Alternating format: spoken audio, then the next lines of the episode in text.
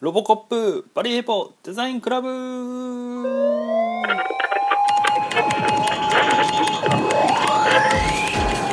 はいどうもどうもどうも。えー、っとですね今週は、えー、いろいろと、えー、バタバタしておりましてえー、っとちょっと放送が遅れてしまい、えー、今日曜日収録しております、まあ、いつもはあの金曜とか土曜とかにとあの収録してるんですけどちょっと今週はですね締め切りがあのあまあまあ私の事情ですけども、えー、非常に締め切りに追われてましてちょっと、えー、こんなギリギリになってしまいまして申し訳ありません。まあまああのなるべくあのまた、えー、金曜とか土曜とかに収録できるように、えー、頑張ろうと思いますけどもまあいろいろ大変ですね。もう、まあ、大変っつってもあのね本当幸せなことですけども、えー、まあなんかまあまあ引き続き先週も言ってましたけどワードプレス案件だったりとか、ね、フラッシュ案件だったりとか、えー、その他、えー、グラフィックデザインの案件だったりとか、えー、あとウェブサイトの案件 CG の案件などもろもろありまして非常にですね忙しく幸せな、えー、日々を送っているわけなんですけども、えー、隣のロボコップねあの意味わかんないと思うんですけどいきなりね。あのー、久々にですねあのー、映画を見ようと思ってで、まあ、映画をちょっとこうねたまには見て刺激を受けないとと思ったんですけどこの頃結構遅くまで毎日仕事してたのでなかなか見れなくてですね。で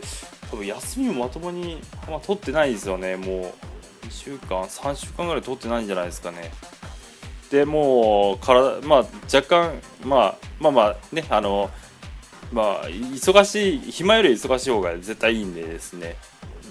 うん、まあ張り切ってやってたんですけどまあどっか油断したのか、まあ、子供から風邪をうつされ、ね、今日もすみません咳が出るかもしれないんですけど、ね、ごほご言いながら、ね、夜ちょっとでも刺激を、ね、あの得ないとと思って今更24を見ているという状態なんですけども、ね、その中でもうちゃんと、ね、映画を見ないとと思ってですね TSUTAYA に久々に行ってですね、えー、ロボコップと大だえ大脱出だっけ？あのえっとですね シルベスタ・スタロンとあとシュワちゃんが一緒に出てるやつなんですけどそれを借りてきてでまあ見たんですけどまあさすがロボコップね。なかなかいいんじゃないですか？みみ皆さんは見てますかね？あのえっとロボコップが新しく、ね、昔あの小さい頃会ってたんですけどそのなんかなんていうんですか？リリメイク版みたいな完全に新しいロボコップとしてあのなんか作られてるやつがあるんですよ。それがですねまあそれはかっこいいかっこいい。あの真っ黒なんですよ今回。昔のやつってシルバーでなんかゴツゴツしてたんですよねなんか。なんですけどもうちょっとスマートになってで昔みたいになんかあのウィンウィン言いながらまあまあね今回のやつもウィンウィン言うんですけどなんか前よりもスマートにこう人間っぽい動きをするっていう感じでやっぱあのこういうのってまあ、ストーリーも大事かもしれないですけど結構こう子供の時に見たイメージでこう見てしまうんでただ単にこうバッコバッコこう人を殺していや悪いやつを殺してあの倒していくみたいな描写がすごいかっこよく見えてしまってまあかなりひいき目に見てるんですけど。あすいません。あああ風邪ひいてですね。もうすいませんねちょっと。まあとりあえずですねロボコップかっこよかったということでまああの興味がある方は見ていただいてであとはもう一本ねあのもう一本の大脱出ね。こっちもですねあのスタローンとシュワちゃんの共演ということで、えー、非常に、えー、かっこいい。もうただ単にもなんかこうこの2人が組んでるからとりあえず見てやろうみたいな僕はあの筋肉映画大好きなんで、ね、あのなんだっけエクスペンダブルズとかもうあんなんもね無条件に楽しいに決まってるじゃないかみたいな感じの目線で見てるんですけど、まあ、基本基本なんかアクション映画ってもうこう何て言うんですかね気使わずに見れるというか考え込まなくていいんで楽に見たい時は非常にいいんですよね。なんかこうただ爆発してもうマシンガンぶっ放してみたいなのとかっていうのはね。でジャッキー映画も好きなんで、まあ、とりあえずアクション映画は結構好きなんですよ。で今回そのねあの大脱出っていう映画見てでまあこれ結構あのか結構ストーリーが変わっててであのスタローンがそのなんか脱獄のプロなんですよね。でもうこれネタバレじゃなくてちゃんとあの公式とかに載ってる内容なんであれなんですけどでシュワツェッカーは囚人ででまあそのねスタローンはその脱出のプロっていうのがその仕事としてその刑務所のえー、ていうんですかね穴を見つける仕事みたいなのをやっててでわざとそこにあの捕まってで中に入れられた状態から脱出するのが仕事なんですよね。でまあとあるすごいあのなていうんですかね絶対脱出不可能みたいなところに連れて行かれてまあそこでこの2人が脱出することになるけどどうなることやらみたいな感じなんですよ。これがなかなか見ものでですね結構あのこの筋肉筋肉俳優2人にのね、えー、ダブル主演としてはなかなか異色の感じかなと思うんですよね。その脚本というかストーリーが。あんまりこうむちゃくちゃ戦うわけじゃないですしなんか結構実は頭使うみたいなところなのでまあとりあえずまあ面白かったですうんよかった、うん、久々久々良かったですねまあまた映画見たらちょっと話そうかなと思いますではでは Katakata no Nihongo desu imazen. Kakani akitai no desuga walkaring muscut. Konosaki no okinakaban no Tokoro dezuka. Thank you very much. その目印の看板作りました。紙ウェブ映像のスカイプラントデザイン。洗練されたデザイン。常識を凌駕する企画。すべてのクリエイターよ。ここに集え。D の。Deino.jp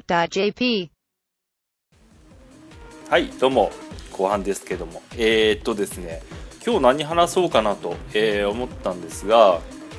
この頃まああのなんかね、えー、技術的な部分でなんかあのねちょっと前はワードプレスの話したりとかねアフターフェクツの話したりとかしてましたけどもあの、今回ちょっと変わった話というか、あの実際デザイン関係の仕事をやる場合の制作環境についてちょっと話そうかなと思います。あのー、ですね、これ結構本当ね大事なことだと思うんですよね。あの昔ですね、あのまだ僕が19歳ぐらいの時にやり始めた時デザイナーやり始めた頃っていうのはまだ OS が 9. 点9.2かな？の時でまだ10な10になってない、ね、あの OSX になってない頃ですよね。でその時に、えー、イラストレーターが8.1で Photoshop は5.5の時なんですよね。でその時にやってたスペックっていうのはもう今から見たらもう、まあ、アホみたいなも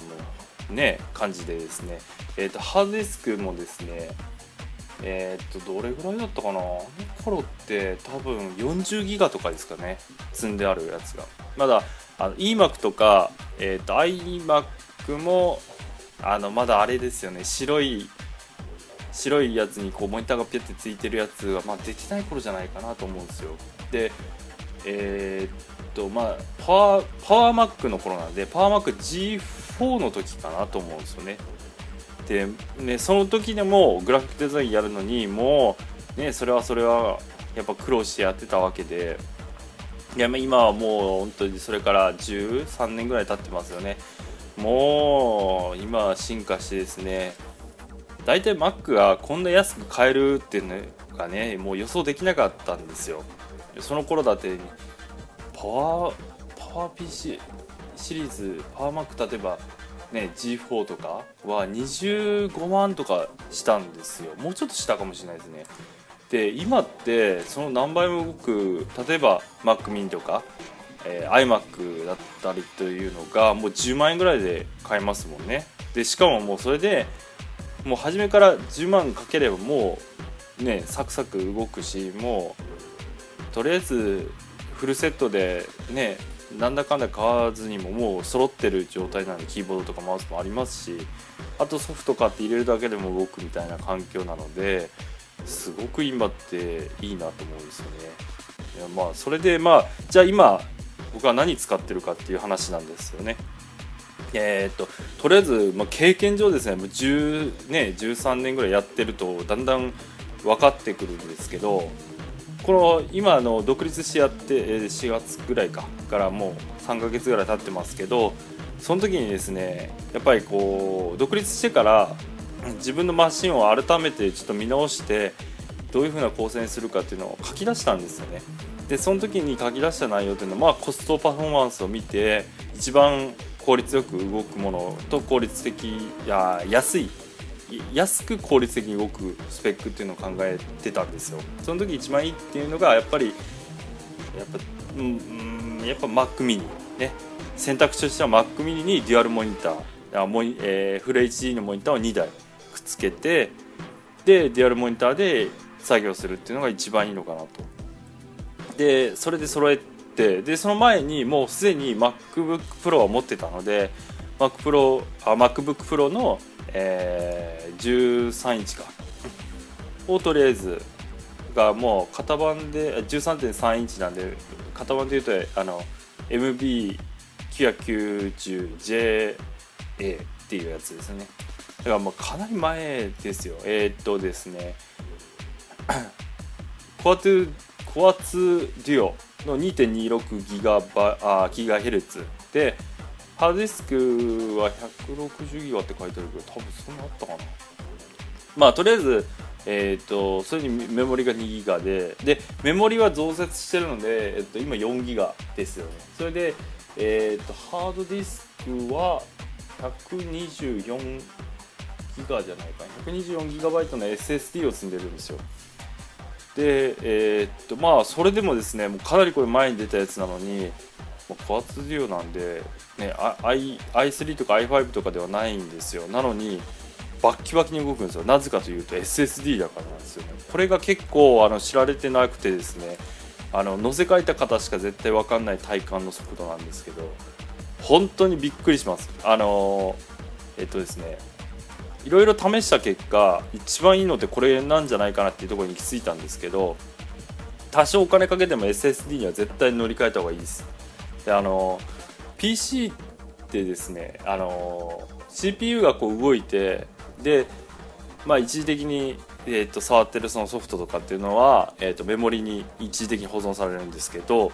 その CPU で動いてる処理速度っていうのは常にハードディスクからデータをこう引っ張り出しながら計算してるわけなんですよね。その引っ張り出す速度っていうのが遅いと結局例えば CPU があの i7 とか最強クラスのやつで言ってても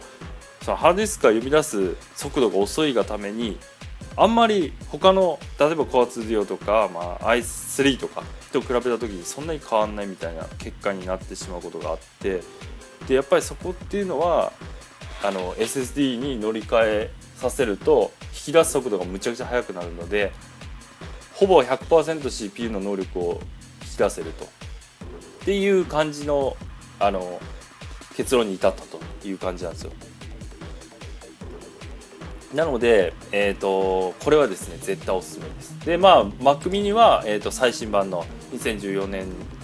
に発売された型のやつを買ったんですけどそれももう SSD に乗りあの乗せ替えしてでやってます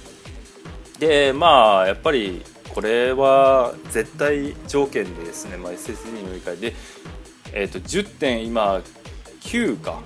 ね、10.9を、えー、と Mac mini の方は、えー使ってるんですよ。で、えー、と MacBook Pro の方は10.7なんですけど OS 的には10.9の方が遅いんですよね。多分これななんかあれですかね。なんかおかなんか引っかかってるのかなと思うんですけど結構遅くてですね。MacBook Pro を使うことも結構あるのでまあそれで作業やってるって感じです。またちょっとあのすみません時間がなくなってきたのであのまたこの話続きができればと思います。ではでは。